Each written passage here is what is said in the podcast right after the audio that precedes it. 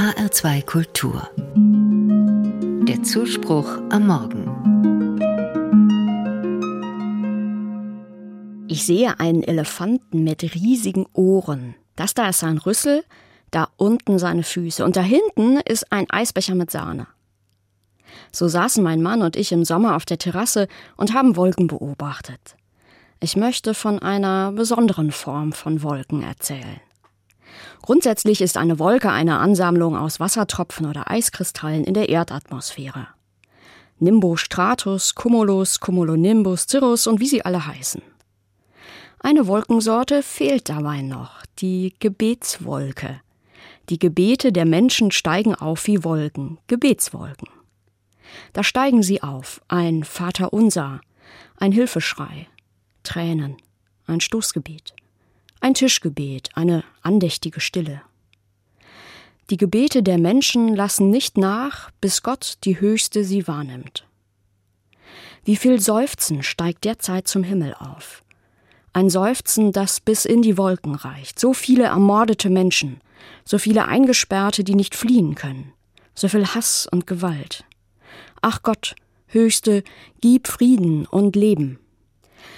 Gestern Mittag war mein Gebet ein Lachen, das bis in die Wolken klang. Zum Lachen brachte mich eine Kollegin, die mit Handpuppe ins Büro kam.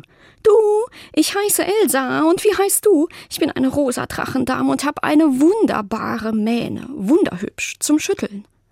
Und wir schütteten uns aus vor Lachen. Ach Gott, Höchste, mein Lachen steigt als Gebet zu dir auf. Am Nachmittag waren die Tränen mein Gebet salzig wie das Meer, weil das Leben manchmal so wütend macht. So weit sollten wir inzwischen sein, unsere Welt zu schützen, indem wir genau abwägen, ob es nötig ist. Das Fliegen, das Plastik und vieles mehr, was die Umwelt belastet. Doch viele tun das nicht. Ich schicke meine Wut gen Himmel, Wut über verpasste Chancen für die Welt, die wir unseren Kindern hinterlassen. Dort oben am Himmel türmen sich Cumulonimbuswolken, massig, dicht, dunkelgrau. Ich stelle mir vor, es wäre eine Gebetswolke. Ach Gott, Höchste, bringe Regen und Klarheit. Häufig am Abend ist mein Gebet ein Schweigen. Mit dem Schweigen kehrt in mir Ruhe ein. Es umschließt die Menschen, für die ich bete. Die kranke Dame in unserer Nachbarschaft, die 50-jährige Tochter, die ihren Vater verloren hat. Die Menschen in Israel, in Gaza, die Menschen in Furcht. Die Bitten für sie schwingen sich auf gen Himmel. Ach Gott, du Höchste, erbarme dich.